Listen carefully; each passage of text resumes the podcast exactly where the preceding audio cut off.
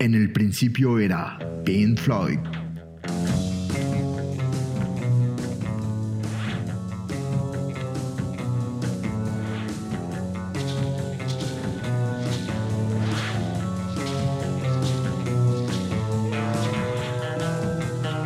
La música, las historias y los nombres detrás de los arquitectos del sonido entre 1965 y 1972.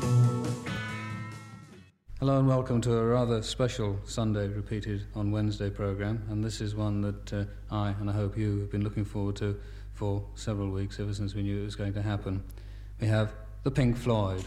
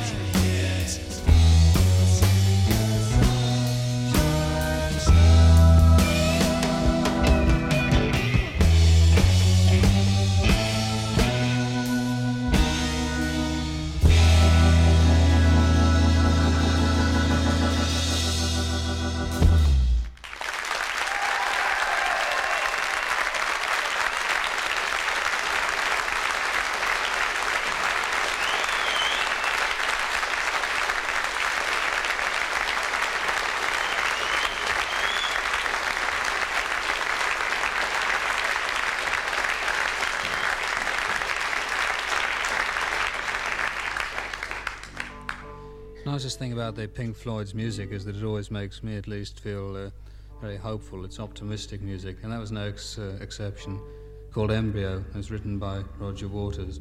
La voz del legendario DJ John Peel abría esta nueva entrega de En el principio era Pink Floyd, podcast en el que nos dedicamos a indagar en cinco años clave en la evolución y configuración del sonido de una de las agrupaciones más importantes de la música popular contemporánea.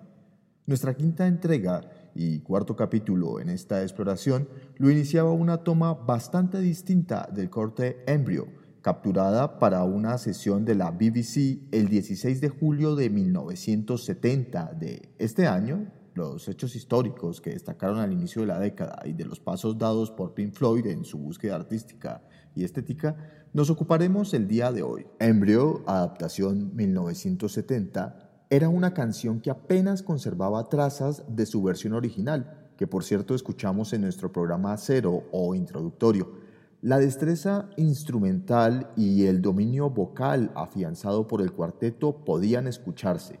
También los devaneos con la música concreta, la obsesión por la reconstrucción de las melodías e inclusión de más improvisaciones y el uso de samplers, legado de su corto pero provechoso trasegar por la puesta en escena multimedial el año inmediatamente anterior.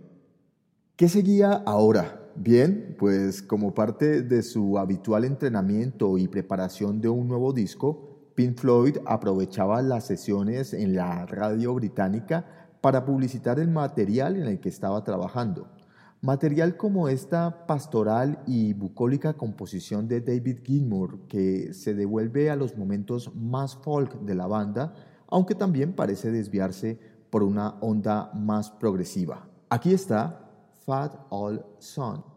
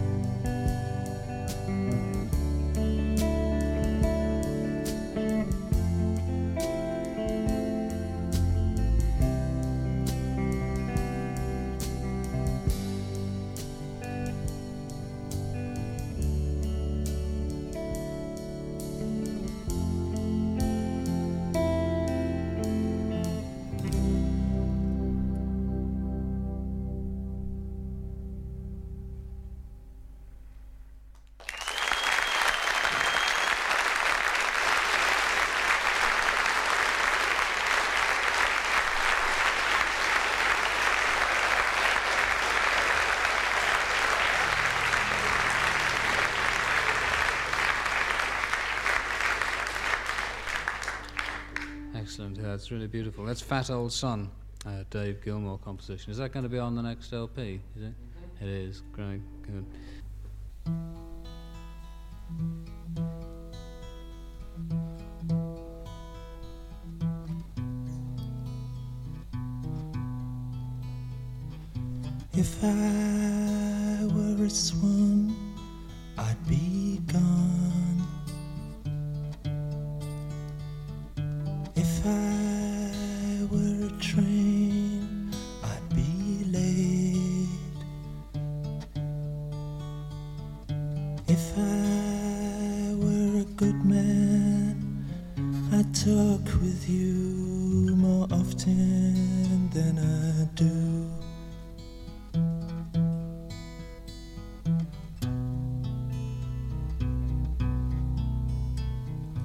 If I were asleep, I could dream.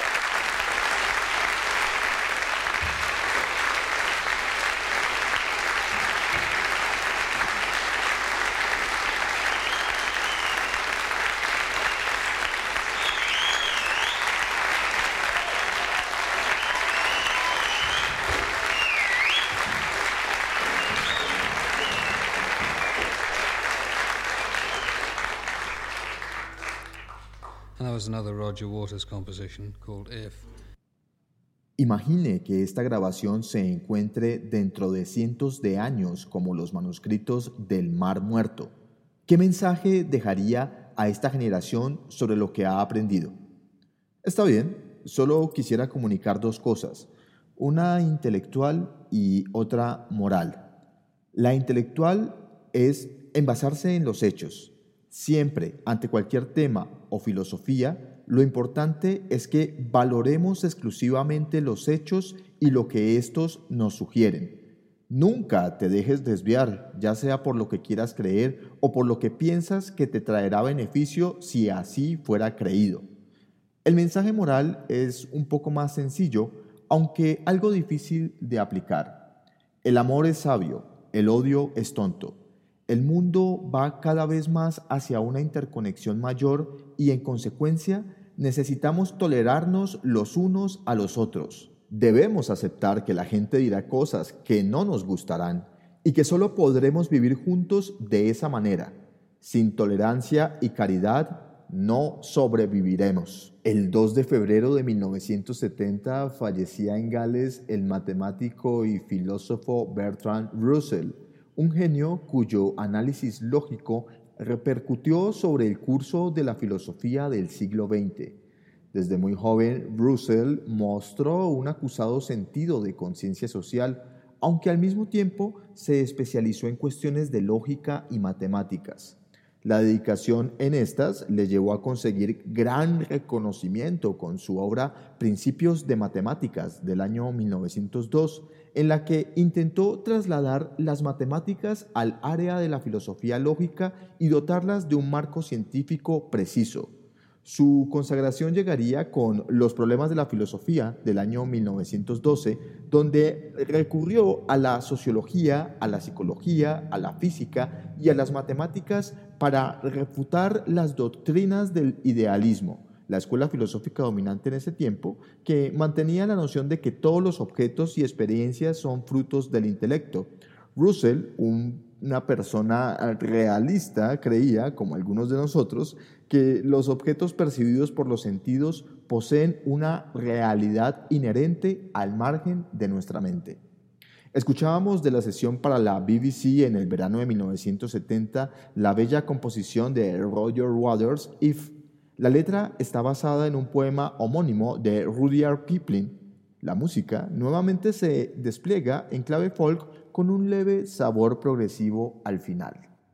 El 5 de marzo de ese 1970 entraba en vigor el Tratado de No Proliferación Nuclear, cuyos objetivos incluían evitar la proliferación de las armas nucleares y la tecnología armamentística, fomentar el uso pacífico de la energía nuclear y promover la meta de conseguir tanto el desarme nuclear como el desarme general.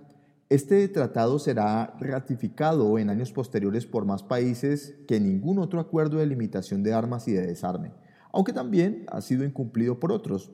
Para no ir más lejos, basta ver el caso de naciones recientemente como Irán. A fines de ese mismo mes y en ese mismo año, el Explorer One, primer satélite artificial lanzado por Estados Unidos, que se había lanzado, por cierto, inicialmente el 31 de enero de 1958, caía de forma controlada en el Océano Pacífico después de que sus baterías se agotaran. Poco tiempo después, en ese mismo mes, el 10 de abril, y después de más de un año acumulando problemas, Paul McCartney emite un comunicado en el Daily Mirror en el que anuncia la separación definitiva de The Beatles. Pocos días después, el viaje de la nave Apolo 13 con destino a la Luna estará a punto de convertirse en tragedia el módulo de servicio estalla dejando a la tripulación casi sin combustible, electricidad y oxígeno. Jack Swinger, uno de los tripulantes, lo comunicará diciendo, Bien, Houston, hemos tenido un problema aquí. Con la población mundial pendiente, la tripulación se vio obligada a abandonar el módulo de mando para introducirse en el estrecho espacio del módulo lunar que les traería de vuelta el 17 de abril de ese mismo año. El 4 de junio, en la Polinesia, el reino de Tonga con el rey Tupu IV en su trono, se convierte en Estado soberano al independizarse del Reino Unido, aunque permanecerá como miembro de la Commonwealth. Desde el invierno de 1969, Pink Floyd se encontraba trabajando en Roma para el afamado y vanguardista director italiano Michelangelo Antonioni. Antonioni había encargado a la banda la creación de la música para una próxima película a estrenarse en marzo del año siguiente llamada Zabriskie Point. Sin embargo, las exigencias del italiano terminaron con la inclusión de solo tres cortes del arduo trabajo de composición elaborado por el cuarteto. Dicho material se había mantenido inédito hasta hoy. De los descartes de la banda sonora de Zabriskie Point, los tracks Aeroplane, Explosion y Unknown Son, toma uno.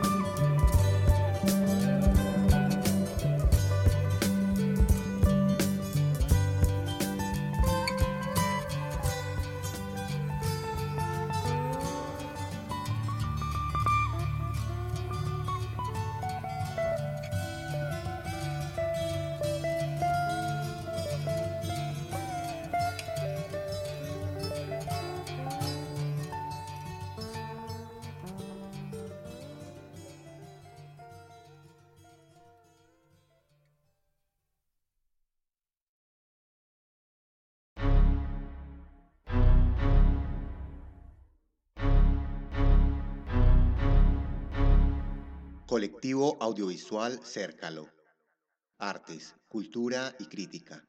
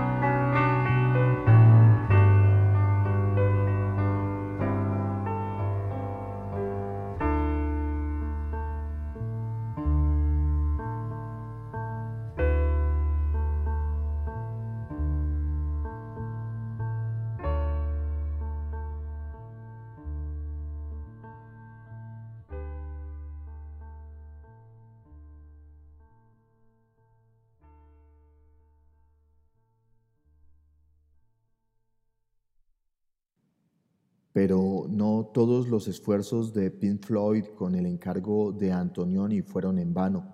Teníamos el corte de Riot Scene, una composición que poco tiempo después se convertiría en la más popular y lograda Us and Them.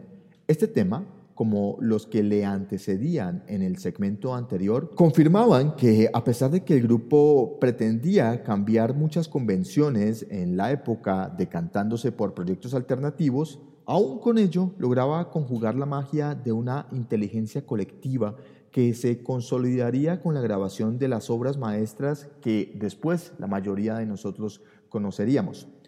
El mercado discográfico en 1970 estuvo dominado por discos como After the Gold Rush del canadiense Neil Young, el debut de la John Lennon Plastic Ono Band, el trepitante British Brew de Miles Davis, el no menos volado Abraxas de Santana, el espiritual All Fin Must Pass de George Harrison y los dos poderosos larga duración de Black Sabbath, Black Sabbath y Paranoid. En las salas de cine, Love Story, Patún, Tora Tora Tora y la animación de Disney Los Aristogatos agotaban las entradas. Otros filmes, como el documental alemán Chariots of the Gods, el filme italiano Il Conformista, el largometraje brasileño O Ritual dos Sádicos, el western surrealista El Topo de Alejandro Jodorowsky y la original película chilena de Raúl Ruiz ¿Qué hacer? Se llevaron el visto bueno de la crítica. Precisamente el 4 de septiembre de ese 1970, la Unidad Popular, liderada por Salvador Allende, un futuro y nefasto presidente, ganaba las elecciones en el país austral. Mientras que a finales del otoño, el 13 de noviembre, un espectacular tifón con vientos superiores a los 200 kilómetros por hora arrasaba con Pakistán Oriental en la zona específica de Bangladesh provocando olas gigantes que azotaron las costas y causaron más de 200.000 muertes. Este desastre se convertía hasta ese momento en el peor y el más grande del siglo. La mala gestión del gobierno pakistaní oriental ante dicha crisis contribuiría decisivamente para lograr la independencia de Bangladesh al año siguiente. Continuemos con esta selección de música. Pink Floyd, que nos trae en esta desviación ahora más descartes de la banda sonora de Sabrisky Point. Primero, una emotiva Looking at Map, luego una etérea y cristalina Toma 2 para la escena de amor y finalmente en este segmento un interesante registro country llamado Crumbling Land, del que escucharemos su inédita Toma 1. David Gilmour después diría en entrevistas que no entendía por qué Antonioni quería que un grupo inglés hiciera una canción de estas características.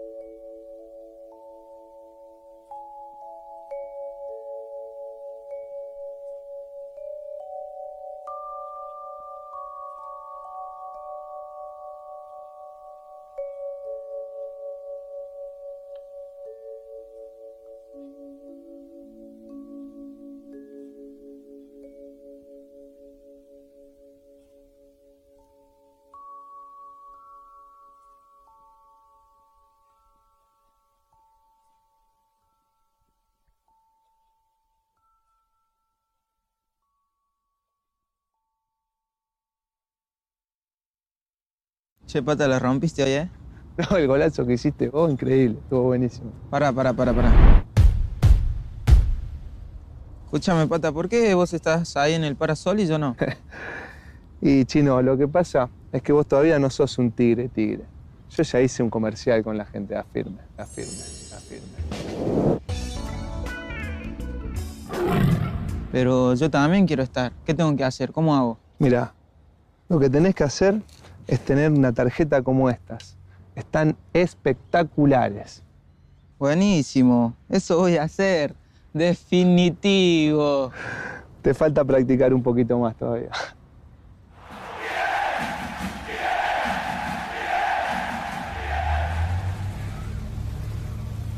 Espectacular. Espectacular. Listo, ya lo tengo. Ya me vi, ya me vi.